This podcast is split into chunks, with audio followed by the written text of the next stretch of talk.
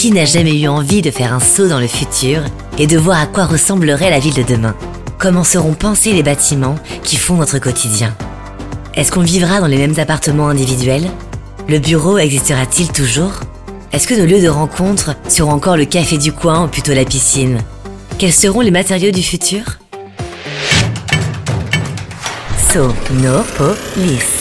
Si vous aussi la ville de demain vous intrigue, n'attendez plus pour écouter Sonopolis, le podcast qui donne la parole aux experts de la construction, de l'immobilier, aux citadins et dresse le portrait d'une ville qui se transforme sous nos yeux.